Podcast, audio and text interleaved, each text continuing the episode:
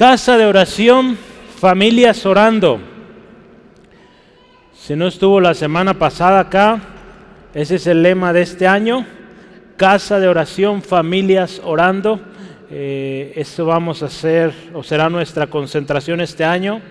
Un enfoque más fuerte en la oración, como iglesia, como individuos, pero en especial como familias. Sí, entonces yo les dije la semana pasada, Estoy orando por 15 familias que se comprometan a orar en casa. Si pronto vamos a decirle la dinámica en qué consiste. Aquí habemos más de 20 familias. Entonces, si son 20, si son 25, 30, gloria al Señor. Podemos empezar con 15, pero si son más, pues gloria a Dios. ¿sí? Hay un compromiso que hacer y yo le animo, seamos parte. No se va a arrepentir. Orar en familia, créame, desde tiempos muy antiguos es algo que Dios pide de nosotros, que como familia instruyamos a nuestros hijos, nuestras familias, para que conozcan al Señor y oren a Él. ¿sí? Entonces yo le animo, eh, esté atento, próximamente voy a anunciar, vamos a platicar de qué se trata y pues apúntese. ¿sí? Y pues hoy vamos a, la semana pasada meditábamos un poquito a manera introductoria de meditar bien nuestros caminos. Pero ya esta semana y la que viene estaré dando una introducción, ahora sí, a nuestro lema. Y hoy vamos a hablar de casa de oración. Casa de oración. ¿Qué se trata o de qué se trata esto? Eh, antes de empezar yo quisiera invitarle que oremos. Si ahí donde está, eh, cierre sus ojos por favor y oremos juntos. Dios, gracias por este año. Gracias por mi hermano, mi hermana que está aquí presente. Señor, estamos muy agradecidos por lo que hasta hoy tú has concedido. Señor, gracias por tu presencia. Gracias por tu palabra. Y Señor, hoy que vamos a meditar tu palabra, pedimos, Espíritu Santo, háblanos de acuerdo a la necesidad, cargas, dificultades que está mi hermano, mi hermana pasando hoy, Dios te ruego, sé propicio a esta necesidad, a este clamor de mi hermano, mi hermana. Dios, gracias porque tú nos llamas casa de oración. Eso queremos ser. Enséñanos Dios, Espíritu Santo, toma el control y habla tú. Que tu palabra sea, no mis palabras, en el nombre de Cristo. Amén. Gloria a Dios. Hoy vamos a hablar de esto, casa de oración. La palabra de Dios nos lleva a ser casa de oración como individuos, como familia, como iglesia. Y sí, hermano, todos podemos y debemos ser casa de oración. Sí, aquí en Guadalajara hay una iglesia con nuestro hermano Chuyo Olivares, casa de oración, ¿verdad? Pero, pues todos debemos ser casa de oración, ¿verdad? Qué bonito nombre escogieron ellos, a la iglesia ya. Pero todos, hermanos, el Señor nos ha dicho casa de oración. Hay un llamado y la casa de oración, hoy yo voy a hablar de esto. Esta casa de oración está disponible para todos. ¿sí? Abierta para todos. Dios sigue hablando y llamando a su pueblo. ¿Se acuerda la semana pasada? A meditar. Dios sigue hablando para que volvamos a Él, que busquemos, que le conozcamos, que le obedezcamos. Dios nos dice cómo debe ser esa casa de oración, cómo debe ser, porque es ahí donde Él va a habitar. Pero Dios también, y vamos a verlo en unos minutos, Dios nos dice cómo debe ser la casa de oración y cómo no debe ser. En el texto ahí de Mateo que vamos a leer, vamos a ver cómo sí es y cómo no es. Si hoy la palabra de Dios dice que nosotros somos templo de Dios, porque el Espíritu Santo habita en nosotros. Si hoy, hermano, tú, tu familia no es casa de oración, hoy es el día para que comiences a hacerlo. Hay un libro que yo quiero leer un fragmento, y ese libro, si le interesa, eh, voy a pedir a la hermana Gaby que me anote, ¿verdad? ahí en la parte de atrás quien quiera el libro, dígale a la hermana Gaby y asegúrese que le da su número de WhatsApp. se lo vamos a enviar, ¿sí? En un formato que lo pueda ver en su celular. Este libro está muy especial, se llama Aún hay lugar, eh, escrito por Charles Spurgeon, un libro muy bonito que habla Aún hay lugar. Yo quiero decirle un fragmento y escuche con atención. Tal vez te asalta una negra duda. ¿Hay lugar para mí? Mi respuesta a tu pregunta es, tienes el mandamiento de creer en el Señor Jesucristo. Es, imposible que creas y que sin embargo estés perdido. Si tú crees en Jesucristo, eres salvo. Te encontrarás con que hay lugar para ti, un lugar que nadie más te puede ocupar un lugar en el reino del cual Cristo dice que fue ordenado para ti antes de la fundación del mundo. Lo que debes hacer es confiar en Cristo ahora, tal como tú eres. Y en ese lugar donde estás, aún hay lugar. Hay lugar para usted, hermano, hay lugar para mí y hay lugar para muchos más. Hay lugar en el cielo para usted, para mí hay lugar todavía para ese hombre, esa mujer que está sin Cristo. Hay lugar, hermanos. Esta mañana o esta tarde ya es, vamos a hablar de casa de oración. Y vamos a hablar cómo esta casa de oración está disponible. Vamos a ver nuestros temas para todos los pueblos, para los dispersos y para los de su pueblo, que somos nosotros. ¿Qué le parece si empezamos casa de oración para todos los pueblos. Vamos a leer la palabra, eh, vamos a ir leyendo conforme avanzamos, versículos 1 al 7 de Isaías 56. Eh, abra su Biblia, si no la tiene lista, prepárese. Isaías 56, 1 al 7. Vamos a leer, la palabra de Dios dice así, así dijo Jehová, guardad derecho y haced justicia, porque cercana está mi salvación para venir y mi justicia para manifestarse. Bienaventurado el hombre que hace esto y el Hijo del hombre que lo abraza, que guarda el día de reposo para no profanarlo y que guarda su mano de hacer todo mal. Y el extranjero que sigue a Jehová no hable diciendo, me apartará totalmente Jehová de su pueblo. Ni diga el eunuco, he aquí que yo soy árbol seco.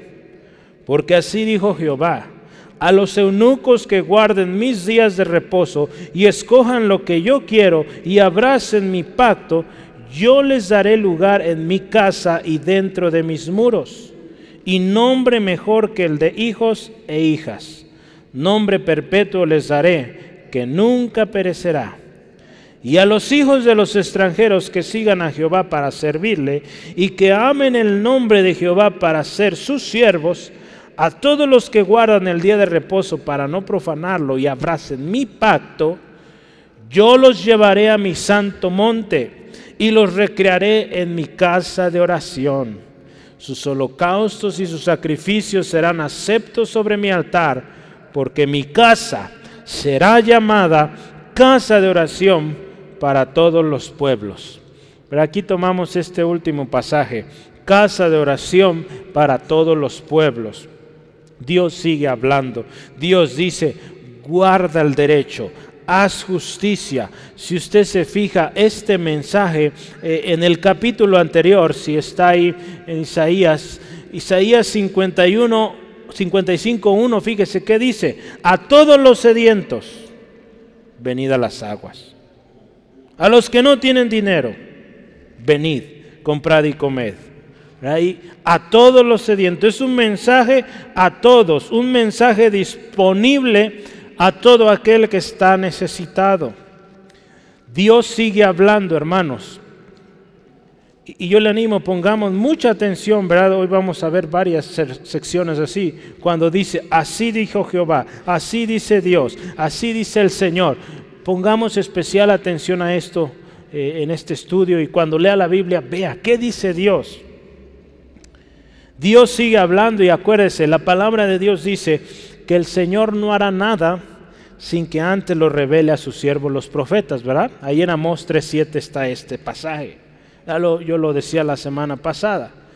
Dios sigue hablando y este mensaje es un mensaje de Dios. Usted y yo necesitamos estar muy atentos a lo que Dios dice, porque la palabra que Dios habla es para nuestro provecho. ¿Sí, amén? La palabra de Dios dice aquí en Isaías 48, 17, dice, yo soy Jehová Dios tuyo. en la mañana hablaba de esto, y es que Dios es un Dios eh, que ama de manera universal, ama a todos, pero también es un Dios personal. ¿verdad? Aquí en este texto nos dice, nos dice Dios soy, yo soy Jehová, Dios tuyo, que te enseña, escucha esto, provechosamente, que te encamina por el camino que debes seguir. Ese es Dios, que nos enseña para nuestro provecho. Aquí se trata entonces, y Dios está iniciando este mensaje, el capítulo 56, guarda el derecho, haz lo justo. Guarda el derecho, haz lo justo. La nueva traducción viviente dice, sean justos e imparciales con todo. Hagan lo que es bueno y lo correcto. Dios nos está diciendo esto y vamos a ver ahí en unos minutos, hay bendición cuando hacemos lo que Dios dice que hagamos. ¿sí? Aquel hombre, aquella mujer que vive en desobediencia, no le va bien. No es bienaventurado, como vamos a leer en unos minutos. Pero yo, he meditado y yo le animo, yo últimamente, desde el año pasado he estado tomando nota de esos textos, pero vea esos textos cuando Dios dice qué tenemos que hacer o qué pide Dios de nosotros. Ponga especial atención en eso. ¿Qué pide Dios de mí? ¿Qué pide Dios de nosotros? ¿Sí? Eh, aquí fíjese, versículo 2, vamos a leer. Dice, bienaventurado el hombre que hace esto. ¿Qué hace qué? Ya vimos, guarda el derecho, hace justicia. ¿Sí? Y el Hijo del Hombre que lo abraza, que guarda el día de reposo para no profanarlo y que guarda su mano de hacer el mal. Hay dos textos que yo quisiera agregar aquí. ¿Qué pide Dios de nosotros? Acuérdense, estamos hablando casa de oración. Dios dice que su casa será casa de oración para todos los pueblos. Entonces tenemos que ver qué dice Dios, por qué Dios dice esto. En Miqueas capítulo 6, 6 al 8, vamos a verlo. ¿Qué pide Dios de nosotros? Miqueas capítulo 6, 6 al 8. Dice así la palabra de Dios.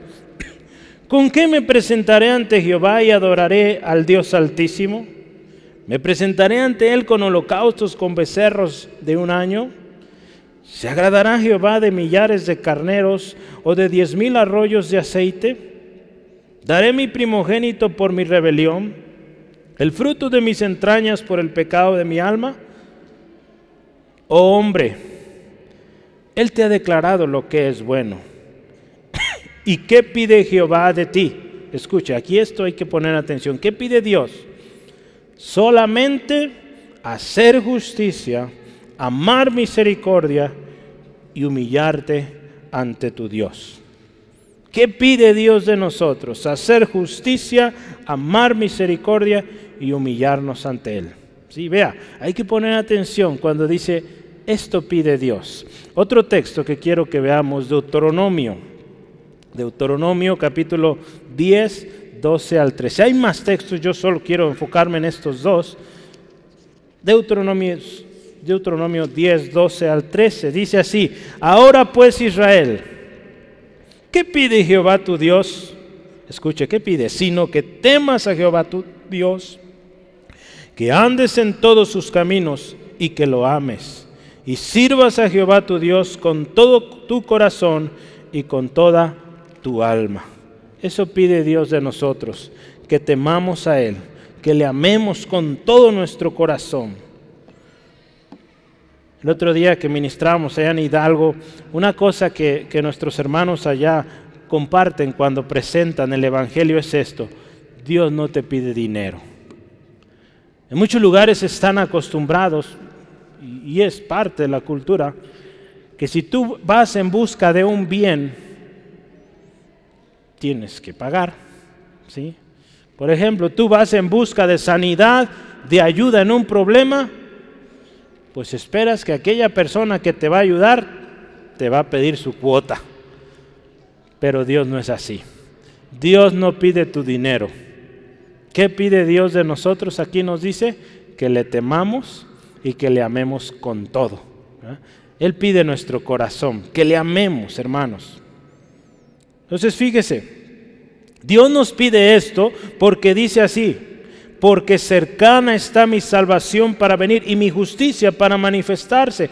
Hay bendición en la obediencia, salvación, justicia, algo que el hombre a lo largo de la historia ha buscado incansable. Usted y yo necesitamos venir a Él, escuchar atentamente lo que Dios dice, porque Él nos enseña, ya decíamos, para nuestro provecho su salvación, justicia. Somos justificados cuando venimos, escuchamos lo que Dios tiene para nosotros.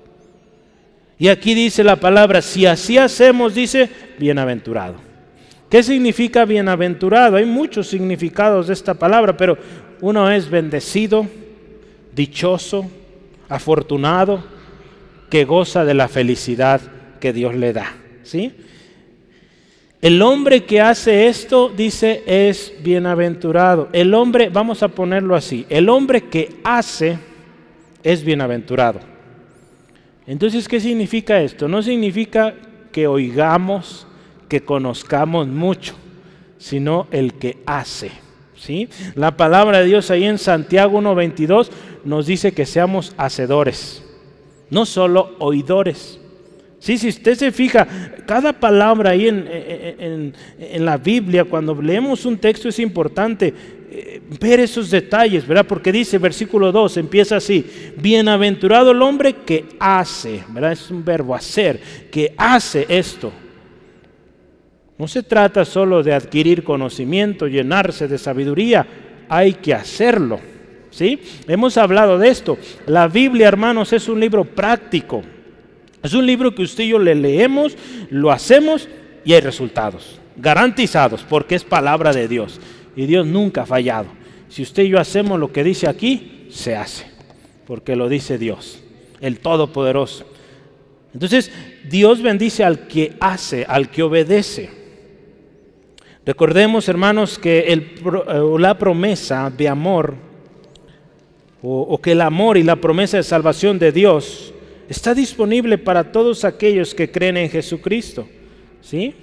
Hay que hacer, hay que creer, hay que escuchar, creer. Dice la palabra en, Juan 3, 15 al 16, ya se lo sabe, ¿verdad? Para que todo aquel que en Él cree, ¿sí? no se pierda, ¿sí? tenga vida eterna. Porque de tal manera amó Dios al mundo, que dio a su Hijo unigénito. Él nos ama, Él nos dice, cree y hay salvación. Hechos 16, 31. Cree en el Señor Jesucristo y serás salvo tú y tu casa. Hay que hacer. ¿sí? Está disponible para todos. Aquí cuando dice este texto, bienaventurado el hombre que hace esto, está hablando, ¿cuál hombre? Pues cualquier hombre que hace lo que Dios dice.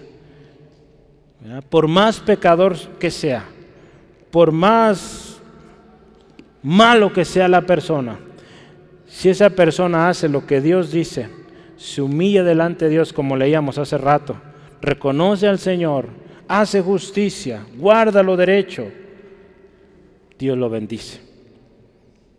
¿Quién atenderá entonces a este llamado del Señor? ¿Quién atenderá al llamado con fe en la promesa y caminará en obediencia a su palabra?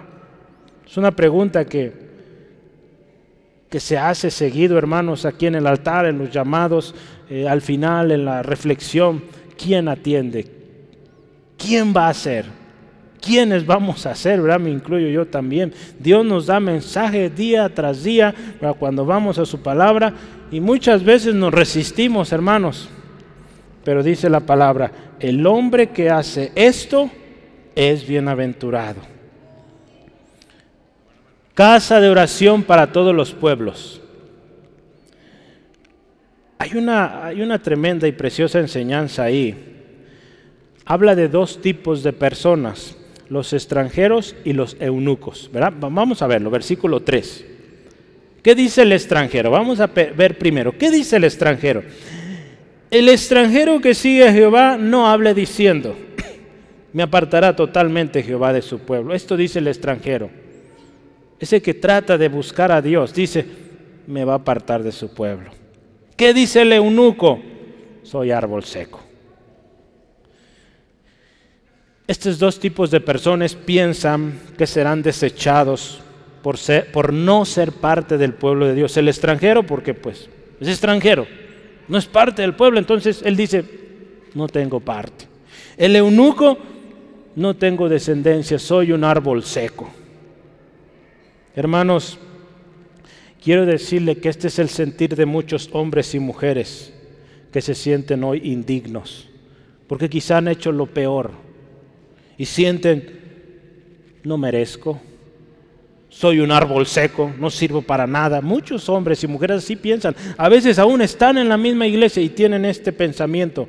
Soy seco, no doy fruto, no sirvo para nada. ¿Para qué estoy aquí? Pero fíjese, el llamado de Dios es para todos. Porque dice, mi casa será casa de oración para todos los pueblos, incluido el extranjero, incluido el eunuco, aquel que dice ser seco, que no tiene descendencia, que no tiene nada. La casa de oración es también para ellos, pueden ser parte de la familia de Dios. Yo quiero recordarle esto. La salvación o la promesa de salvación es para todos, hermanos. Tiene una disponibilidad, véalo así, universal, todos. ¿Sí? ¿Qué dice Juan 1.12? Mas a todos los que le recibieron, a todos los que le recibieron, escucha ahí, a los que creen en su nombre, les dio potestad de ser hechos hijos de Dios. ¿Verdad? A todos. No dice ahí, a los que nacieron en Guadalajara. No dice eso, ¿verdad? Si no aquí, pues varios se la perdían. Pero no, gloria a Dios. Todos. Yo sí nací en Guadalajara, entonces, pero no, gracias a Dios, todos. ¿Sí? El Evangelio es para todos, la promesa de salvación es para todos. ¿Sí, amén? Gloria a Dios. Hermana, también vemos que cuando usted y yo venimos a Cristo, ya no somos más extranjeros. Dice en la palabra en Efesios 2:19, ya no somos o ya no sois extranjeros ni advenedizos, desconocidos, sino que dice ahora son conciudadanos de los santos y escuche, miembros de la familia de Dios. Entonces, aquí no hay árboles secos, aquí no hay extranjeros, no hay. Todos miembros de la familia de Dios, conciudadanos de la familia. ¿Sí, amén? Dios da promesas muy lindas y, me bendecía mucho cuando yo estudiaba esto, cómo habla de este, del extranjero, del eunuco, cómo eran tratados, ¿verdad? aún todavía hoy los que no son judíos y los que son judíos, a veces cómo hay ese rechazo a los extranjeros. Dios da mensaje también para ellos. Los eunucos, ¿verdad? Qué, triste era esto. Había eunucos de nacimiento, otros que fueron hechos eunucos, otros que por decisión misma decidieron, eh, decidieron ser eunucos, Si no sabe qué es un eunuco, es alguien que no puede concebir, ¿verdad? Es un varón que no tiene capacidad de producirse o reproducirse. Muchos eran forzados a esto, ¿verdad? Porque muchos de estos hombres eran usados para cuidar a veces eh, grupos de mujeres, las esposas de los reyes, y para evitar que hubiera afectaciones, pues ¿verdad? hacían esto de cortar su miembro del hombre. Y pues era algo muy duro para los hombres que, tenían esto. ¿Y cómo Dios usa el ejemplo de estos hombres que fueron privados de su, de su descendencia? ¿verdad? Porque la palabra misma nos dice que hay bendición, ¿verdad? Los hijos son herencia del Señor, ¿verdad? Pero fíjese, a estos hombres, ¿verdad? que es imposible que puedan tener hijos, Dios les dice esto a mí me bendice cómo Dios usa estos dos ejemplos para mostrarnos a usted y a mí que la salvación, que esta casa de oración está disponible para ellos también, para todos disponible. Vea esto, 4 eh, y 5, capítulo 4 y 5, ¿qué nos dice? Así dijo Jehová. Fíjese, esto me gusta porque dice, Lo firma el Dios de dioses, el Señor de señores, el Todopoderoso. A ustedes. Y empieza con ellos, fíjese, los eunucos que no pueden concebir, que fueron privados de descendencia, que guarden el día de reposo, que escojan lo que yo quiero, que obedezcan, que abracen mi pacto. Vea qué hermosa promesa. Dios les dice esto, yo les daré lugar en mi casa y dentro de mis muros. Si nadie los acepta por eso, yo sí les daré lugar. Y escuche esto, y les daré, dice también, nombre mejor que el de hijos e hijas. Qué hermoso nuestro Dios. Un nombre mejor. Y otro más, vea, nombre perpetuo les daré que nunca perecerá. Muchos de ellos tienen este temor, es que conmigo se acabó todo. ¿Qué Dios les dice? Nombre que permanece, que no perece. Vea qué hermoso, lo que el hombre necesita, Dios lo conoce y Dios provee aquello. Cuando le decía de los testimonios que escuchábamos allá en, Hidalgo y, a lo largo del ministerio hemos oído mucho esto, como eh, cuando alguien viene a Cristo, Dios, ellos dan su testimonio, como Dios les dijo exactamente lo que ellos necesitaban. Dios les dio exactamente lo que necesitaban. Si era un padre, Dios le dio un padre. Si era una familia, Dios le dio una familia. Si era sanidad, Dios le dio la sanidad. ¿Sí? Entonces Dios sabe lo que necesitamos. Al extranjero, ¿qué le dice, hermano? Ve ahí versículos 6 eh, al 7. Al extranjero, a los hijos de los extranjeros, que sigan a Jehová para servirle y que amen el nombre de Jehová para ser sus siervos. Vea, gente que se compromete, no importando que no sean del pueblo, que sean extranjeros, todos los que guarden el día de reposo para no profanarlo y abracen mi pacto, vea esto, ¿qué dice? Yo los llevaré a mi santo monte y los recrearé en mi casa de oración. Sus holocaustos y sus eh, sacrificios serán aceptos para mí, serán aceptos sobre mi altar. ¿Cómo, ¿Cómo ve esto? Aquellos que dicen, no, yo apenas si pueda acercarme poquito, dice Dios, yo los llevo al santo o al monte santo. Yo los recrearé en su casa de oración, dice el Señor. Sus holocaustos, sus sacrificios serán aceptos. Eso es lo que hace Dios, hermanos. No importando de dónde vengas, qué has hecho, si tú abrazas la promesa del Señor, creyendo en Jesucristo, eres salvo. Y eres, por lo tanto, sujeto de muchas, numerosas y grandes promesas.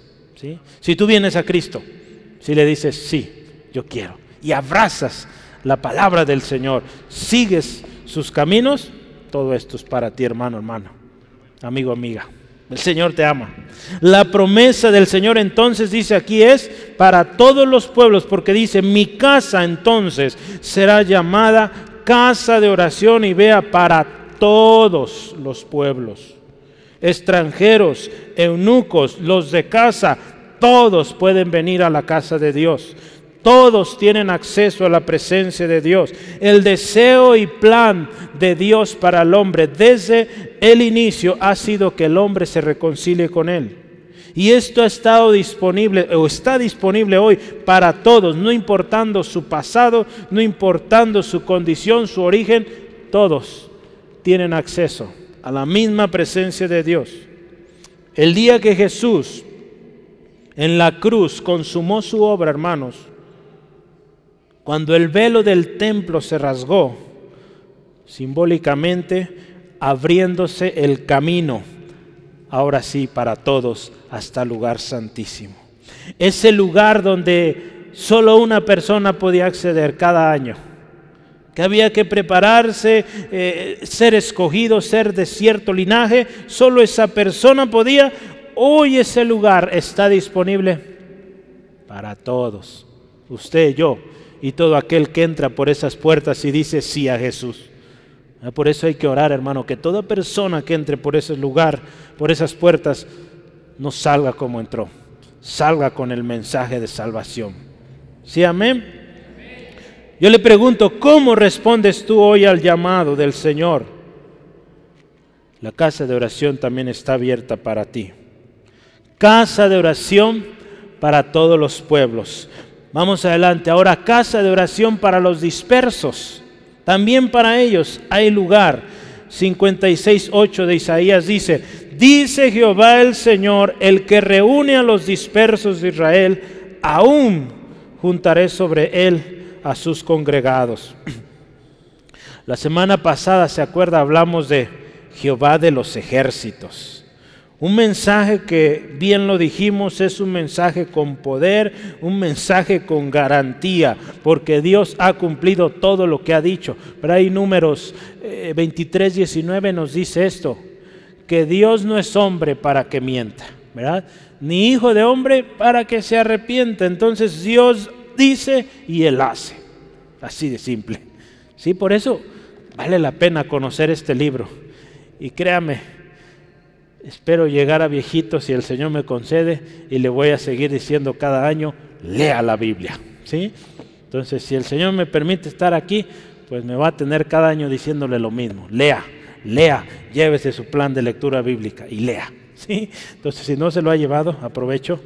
Hay eh, hojitas ahí para que eh, lleve un plan de lectura. ¿sí? Vale la pena escuchar qué dice Dios. ¿Quién es el Señor? Hay un texto. ¿Quién es Dios? ¿Quién es? Aquí dice, así dice, Jehová el Señor. Yo quiero que leamos un texto. ¿Quién es?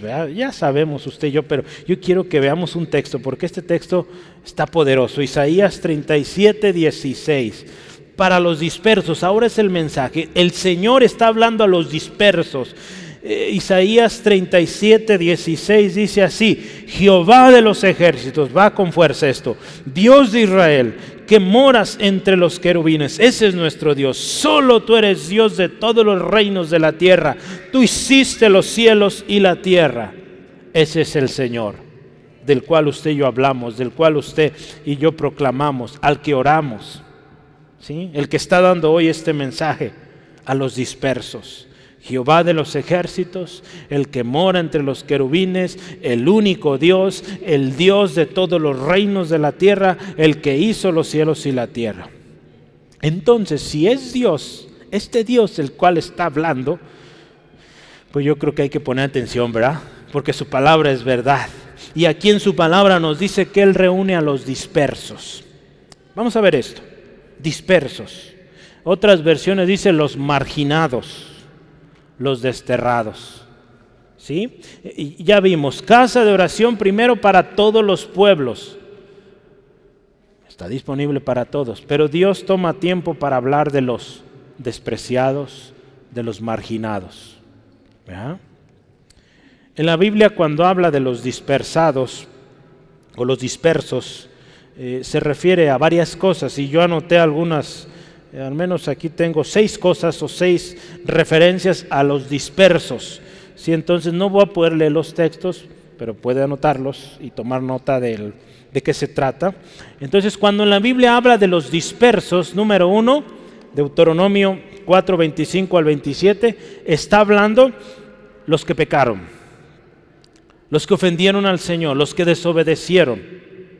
Entonces, cuando la Biblia habla de los dispersos, son aquellos en la ley, ahí en Deuteronomio nos habla que aquellos que desobedecieran a la ley del Señor, a la palabra de Dios, iban a ser dispersados. Entonces está hablando primero de los que pecaron, desobedecieron, pues están dispersos. Dios está hablando a ellos también. Aún hay lugar, ¿se acuerda? Leíamos hace rato, aún hay lugar para aquel que pecó, que se alejó del Señor, puede volver. ¿Sí? Aún hay lugar. Si sigue vivo, aún hay lugar. ¿Sí? Gloria a Dios por nuestro Señor. Él tiene mensaje para ellos también, a los dispersos. Otro más, en Sofonías, ah, perdón, me adelanté, Ezequiel, Ezequiel 6, 8 al 10, número 2, cuando habla de los dispersos, habla del remanente. A los dispersos, aquellos que han sido fieles, pero quizá que por persecuciones, por esclavitud tuvieron que huir, ahí en Ezequiel habla de los que se fueron, de los que irían, estarían fuera de su pueblo. Entonces el remanente también se trata eh, esto de los dispersos. Ahora sí, número 3, Sofonías 3, 9 al 10, los hijos de los pecadores dispersos. Ya vimos hace ratito, los hijos de aquellos que por desobediencia fueron a, ser cautivos, por ejemplo, los 70 años que vivió el pueblo de Israel en Babilonia, muchos tuvieron hijos allá, pues también para ellos es el mensaje. Para los que se encuentran lejos, otro más, hermanos, ¿cuántos vamos? Tres, ¿verdad? Cuatro. Los, eh, en Juan 7:35 los dispersos son aquellos que vivían entre los gentiles o entre los griegos. Jesús está hablando de su partida y ellos dicen, ¿será que va a irse con los que andan con los griegos, con los gentiles? Pues también aquellos que tuvieron que irse a otra tierra, Dios también les habla a ellos. ¿Sí? Otro más, número 5. Hechos 11, 19. Cuando habla de los dispersos, habla también de la iglesia perseguida. Hechos 11, 19. Ahí está hablando de la iglesia que se encontraba dispersa. ¿Sí? Entonces, esos son también los dispersos. A todos ellos, vea, todos, para todos es este mensaje, casa de oración.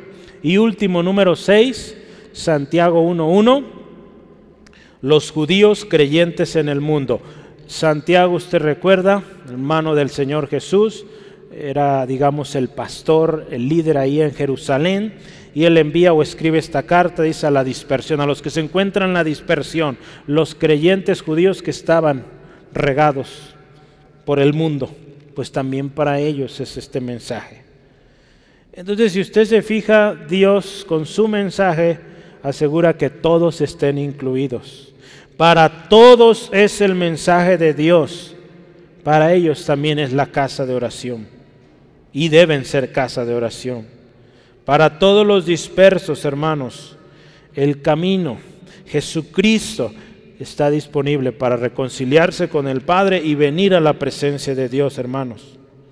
Ahí en Hechos 2.39 Pedro, ¿verdad? En este primer gran discurso, dice, porque para vosotros es la promesa y para vuestros hijos y para todos los que están lejos, para cuantos el Señor nuestro Dios llamare. Para todos, hermanos, es la promesa. Y este mensaje que hoy nos dice Dios, casa de oración para los extranjeros, dice ahí, los dispersos, pero ahora que estamos viendo ahora los dispersos, para estos también Seamos casa de oración. Voy a leer ahí esta porción. Él juntará a todos, verá al final, dice ahí el pasaje, versículo 8, donde estamos, Isaías 56, 8. Si usted ve al final, dice, aún juntaré sobre él a sus congregados. Dice la versión eh, nueva traducción viviente, traeré a otros también además de mi pueblo Israel. La nueva versión internacional dice, reuniré a mi pueblo con otros pueblos, además de los que ya he reunido. Este libro de Aún en lugar me gusta mucho porque dice, si piensas que no hay lugar, sí hay lugar todavía. Si dices, el cielo ya se llenó, hay más, hay más lugar, hay lugar para todos. Y aquí esta versión me gustó como dice, ya tengo, pero hay más lugar. ¿Sí? Gloria a Dios. Dios juntará, dice, a todos, gente de todas partes tendrán acceso a la oración, a esta casa de oración, a la presencia de Dios, del Dios Todopoderoso, del Dios soberano, hermanos. Esto me recordaba a mí también de aquel momento que yo creo y usted también está esperando, donde todos, hermanos, los redimidos, estaremos juntos, unidos para pasar la eternidad con Jesucristo. ¿Sí? Para los dispersos, hoy hay muchos hermanos a lo largo y ancho del mundo. A todos Dios nos sigue hablando y nos dice que seamos casa de oración. Apocalipsis 7, yo quiero que lea este texto porque es poderoso y un día usted y yo vamos a estar en esa multitud. Espero y diga amén a esto. Después de esto dice, miré y he aquí una gran multitud, la cual nadie podía contar de todas las naciones, tribus y pueblos y lenguas, que estaban delante del trono en la presencia del Cordero, vestidos de ropas blancas y con palmas en las manos, y clamaban a gran voz diciendo, la salvación pertenece a nuestro Dios, que está sentado en el trono y al Cordero. ¿Cuántos dicen amén? Amén. Ahí vamos a estar, hermanos y aún hay lugar para ese familiar, para ese amigo que está sin Cristo. Entonces ore mucho por esa, eh, esa persona amada, que Él también esté en esta multitud, ella también esté ahí. Esto nos indica entonces, cuando usted ve este texto, dice, la salvación pertenece a Dios y al Cordero. Nos dice aquí entonces que no se trata de méritos, no se trata de que yo merezco, que yo hice mucho, yo hice grandes cosas. No, es de Dios, es de nuestro Señor Jesucristo que usted y yo tenemos salvación. ¿Sí? Es de Él, hermano, que usted y yo podemos hoy tener acceso a tan grandes y preciosas, numerosas promesas. No es porque lo merezcamos, ahí en Efesios nos dice, ¿verdad? No es por obra, para que nadie se gloríe. Es gracia del Señor. Usted un día puso su fe en Él, no pagó nada. Y si alguien le cobró, pues qué mal, Dios le perdone, porque no debe cobrarse el Evangelio, ¿o sí? No. Es gracia, es favor no merecido. ¿Sí? El don de Dios es gratuito. Por eso es tan precioso y por eso mucha gente les es inconcebible pensar que algo tan precioso, tan especial pueda ser así. Pues así lo es, porque lo dice el Dios Todopoderoso. Entonces, casa de oración para los dispersos, también para ellos. Dios habla para ellos también. Y último, casa de oración para su pueblo. Yo quiero ir a Mateo 21, 12 al 13, es parte de nuestro lema de este año. La semana que entra, entrante, si el Señor lo permite, vamos a hablar de esto también, mismos textos o alrededor de ellos, para hablar de las familias, pero hoy vamos a hablar casa de oración para su pueblo. Mateo 21, 12 al 13 dice, y entró Jesús en el templo de Dios y echó fuera a todos los que vendían y compraban en el templo y volcó las mesas de los cambistas y las sillas de los que vendían palomas. ¿Y qué les dijo Jesús? Él está citando Isaías que leíamos hace rato. Escrito está, mi casa, casa de oración será llamada, mas vosotros la habéis hecho cueva de ladrones. Hay una cosa muy interesante que anoche que estaba haciendo el cierre de esto, eh, de este estudio, veía esto. Aquí fíjese cómo dice, entró Jesús, por eso hay que poner atención en las palabras, mire, en el templo de Dios. Interesante. Jesús entró en el templo de Dios, de Dios. Busqué en varias versiones y solo en dos versiones dice así, el templo de Dios. Todas las demás versiones dice, entró Jesús en el templo, seco, no dijo más. Se asume que pues es el templo de Dios, pero me gustaron estas dos versiones, entre ellas la que usted y yo usamos, Reina Valera, también la del jubileo, eh, dice el templo de Dios. ¿sí? Entonces Jesús fue al templo de Dios. ¿sí? Entonces aquí resalta de quién es ese templo. Se trata del templo de Dios, no de cualquier otro Dios. ¿Sí? Entonces es el templo de nuestro Dios. Entonces primero, ¿cuál es o qué es el templo de Dios? O más bien, vamos cambiando la pregunta, ¿quiénes somos el templo de Dios? Los redimidos hermanos, todos aquellos que hemos creído en Jesucristo y hemos venido a salvación, usted y yo somos templo de Dios. Sí, amén. Entonces Dios nos está diciendo que hay que ser casa de oración. Segunda de Corintios, vaya conmigo por favor. Usted dice, ¿cómo que yo soy templo de Dios? Pues, si usted está en Cristo, usted es templo de Dios. Espíritu Santo está en usted. Segunda de Corintios 6.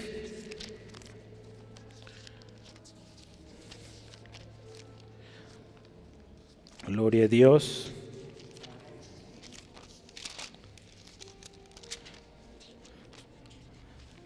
Versículos 14 al 16 dice así, no os unáis en yugo desigual, está hablando de estas relaciones con inconversos, incrédulos, porque ¿qué compañerismo tiene la justicia con la injusticia? ¿Y qué comunión la luz con las tinieblas? ¿Y qué concordia Cristo con Belial? ¿O qué parte el creyente con el incrédulo?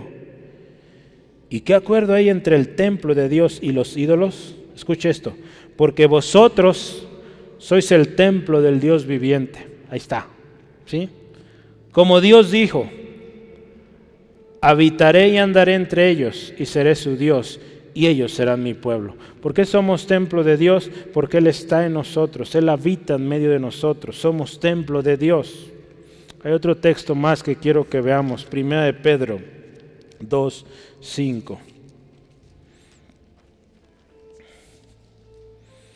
Dice así la palabra de Dios, vosotros también, como piedras vivas, sed edificados como casa espiritual y sacerdocio santo, para ofrecer sacrificios espirituales aceptables a Dios por medio de Jesucristo.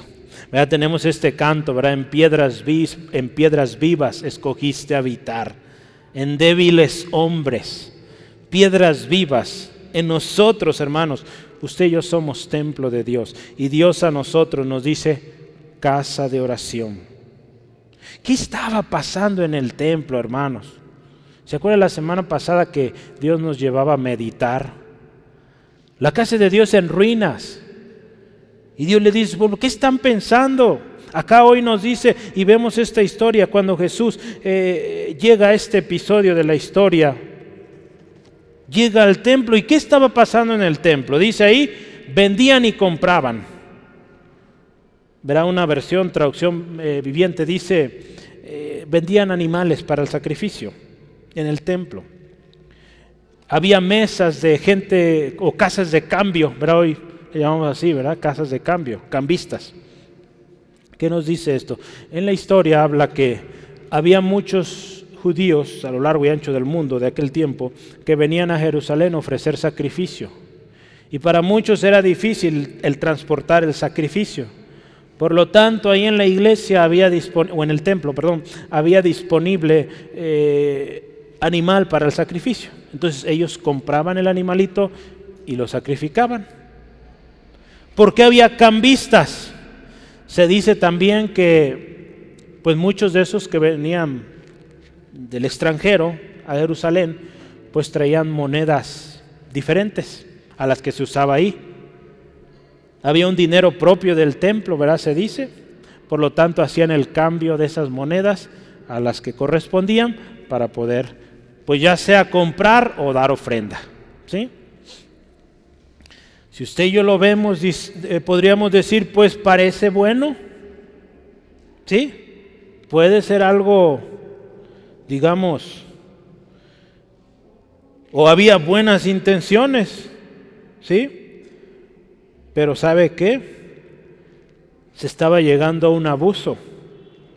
Por ejemplo, los cambistas o las casas de cambio con tasas altas, dando ahí lugar a la usura, a la avaricia y tanta cosa.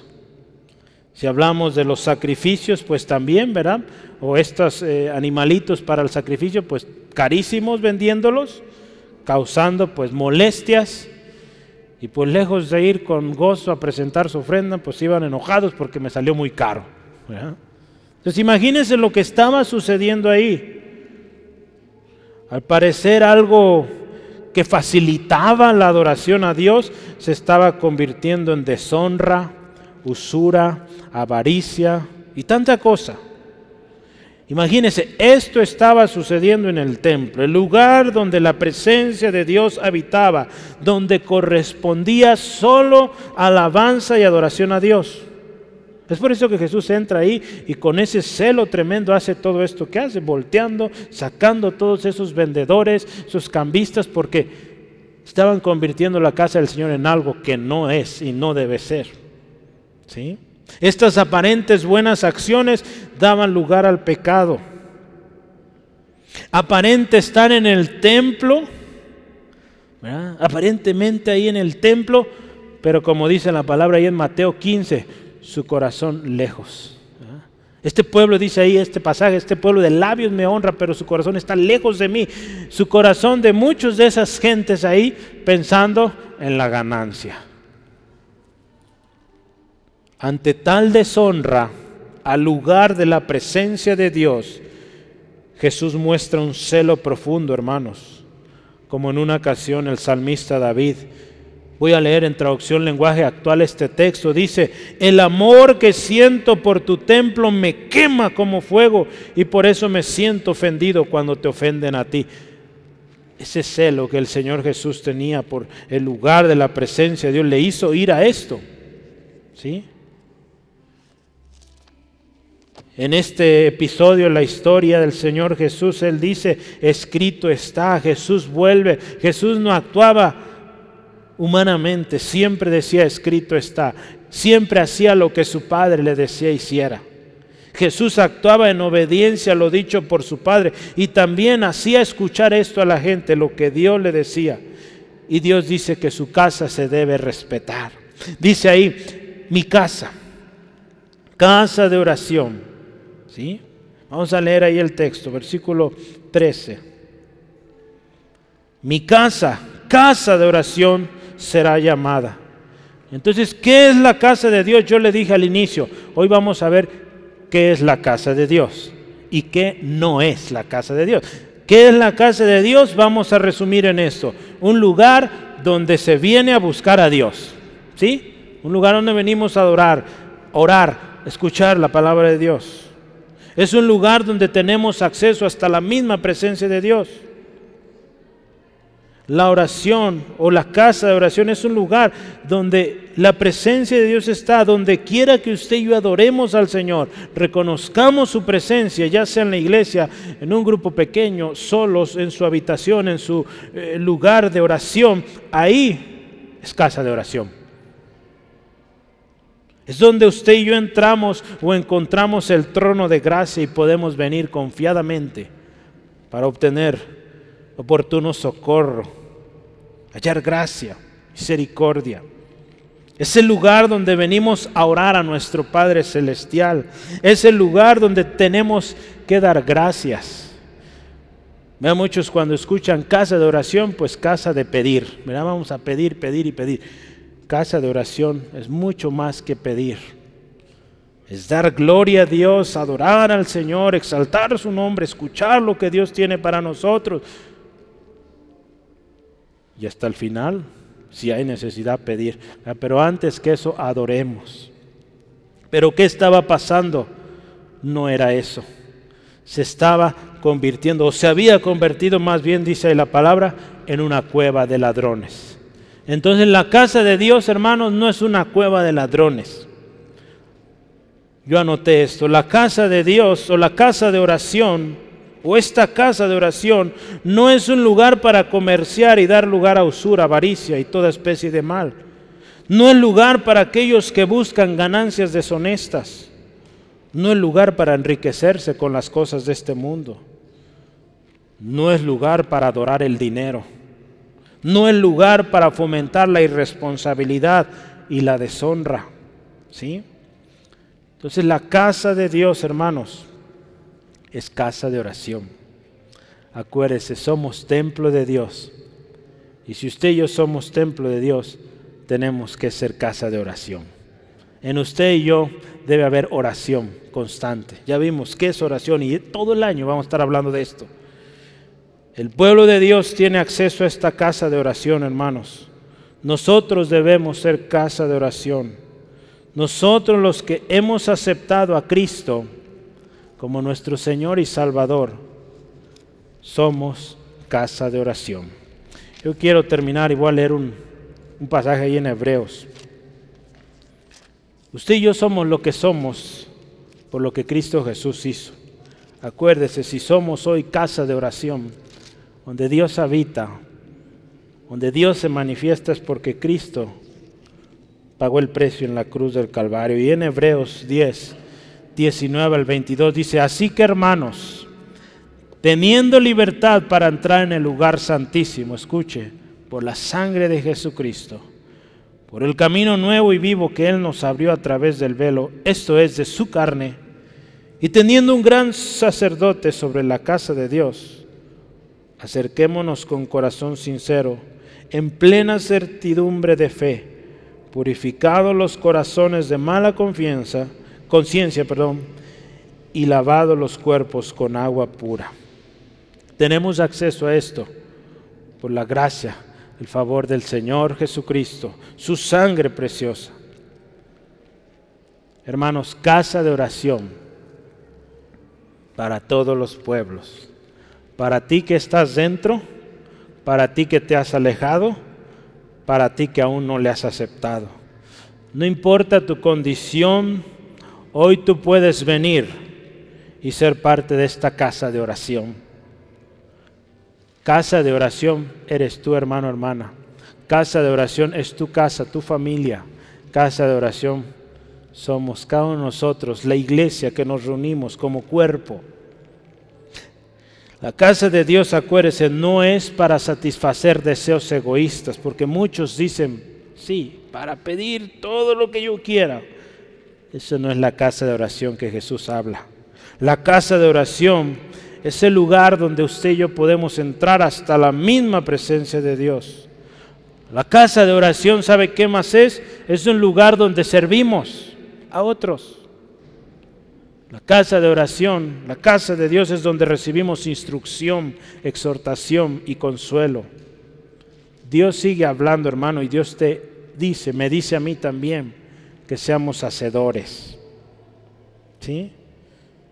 Que seamos casa de Dios, que seamos casa de oración. ¿Sí? Yo voy a terminar esto con la otra porción de del libro de Aún hay lugar y escucha con mucha atención. Si después de todo esto, de todo lo que hablamos hoy, tú sigues diciendo, no hay lugar para mí, quiero decirte otra vez, hay lugar. Si te encuentras alejado, te sientes extranjero, te sientes disperso, o estás aquí pero no te sientes parte, hay lugar para ti y eres llamado hoy a ser casa de oración. Dice así, hay lugar en la fuente abierta para lavar el pecado y la mundicia. Hay lugar para que tú seas lavado y puedas quedar limpio. Hay lugar también en esa carroza de amor que lleva hasta el cielo a quienes han sido limpiados. Hay lugar también en la gran familia del Padre. Él ha adoptado a innumerable multitud de aquellos que en otro tiempo eran hijos de ira, hijos de Satanás. Hay lugar también en la iglesia visible en la tierra. Hay lugar para que más estrellas adornen a la iglesia. Todavía hay lugar para que más candeleros de oro le den luz. Todavía tiene lugar para mecer sobre sus rodillas a muchos hijos más Aquí está hablando metafóricamente sobre la iglesia. Hay lugar. Hay lugar en las ordenanzas de la casa de Dios. Hay lugar para ti en la mesa de los hijos. Por ti no nos quedaremos sin espacio. Hay lugar. Hay lugar para multitudes a quienes Dios ha elegido que todavía deben venir para hacer más grande el coro del aleluya al Rey de Reyes y Señor de Señores. ¿sí? Este 2023, ¿qué le parece si hacemos un compromiso de ser casa de oración? En lo personal, familia y también como iglesia. ¿Sí, hermanos? Oramos. Por favor, le invito, cierre sus ojos y oremos juntos. Primero, seamos agradecidos. Dios ha sido bueno y hoy este año en particular el Señor nos llama a ser casa de oración. Porque si vemos la historia a lo largo de milenios ya, la historia misma del Señor Jesucristo nos enseñan vidas de oración.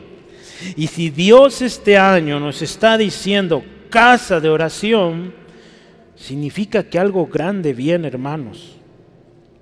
Dios quiere que usted y yo seamos casa de oración. porque hay poder en la oración. Esta semana varios milagros sucedieron, hermano, porque hermanos, hermanas oraron. Hubo sanidad, liberación, restauración, porque hubo hombres, mujeres valientes que oraron, que doblaron sus rodillas y oraron. Y eso puede pasar en tu casa, hermano, hermana, cual sea la situación. Si tú oras, Dios escucha. Gracias Dios por tu palabra hoy. Gracias Dios porque tú habitas en medio de nosotros y nos llamas a ser casa de oración, Dios. Señor, gracias porque tu palabra, Señor, es verdad. Y nos dice que hay bienaventuranza, hay bendición, tu justicia, tu salvación para todo aquel que es casa de oración, Señor. Señor, te damos gracias por esta palabra. Pero yo quiero dirigirme a usted, hermano, hermana, amigo, amiga, que quizá no has sido parte de esta casa. Hoy te invito, hay lugar para ti, extranjero, disperso, hay lugar para ti. Ven a Jesús, sé parte de la familia de Dios, comienza y sé casa de oración. No importa los años que tengas, si no lo has sido, si no has sido esa casa de oración, has venido más bien eh, con una actitud ventajosa, egoísta, hoy el Señor te dice, se casa de oración. No otra cosa. Casa de oración. Si hoy tú anhelas esto, dile así al Señor, Señor, me arrepiento por haber tomado de manera incorrecta lo que es tu casa por en lugar de haber sido casa oración, haber sido casa egoísta, casa ventajosa, que buscaba solo bien propio, hoy te pido perdón de todos mis pecados, límpiame de toda mi maldad. Hoy acepto que por la sangre de Jesucristo, hoy yo tengo acceso a promesas incontables, grandes, y puedo recibir, puedo recibir el regalo de la vida eterna que es solo en Jesús. Hoy acepto a Jesús como mi Señor, mi Salvador y hago un compromiso de ser casa de oración en este 2023 y lo que nos concedas vivir, Señor. Señor, gracias porque tú darán la fortaleza a mi hermano, a mi hermana, a su familia, como iglesia también, Dios, hacer casa de oración sin desmayar, sin menguar, porque Señor, queremos ser una casa que te adora, una casa de oración que está en intimidad contigo, Señor, creyendo tus promesas, viviendo tu palabra, Señor, en el nombre de Jesús. Amén. Gloria a Dios.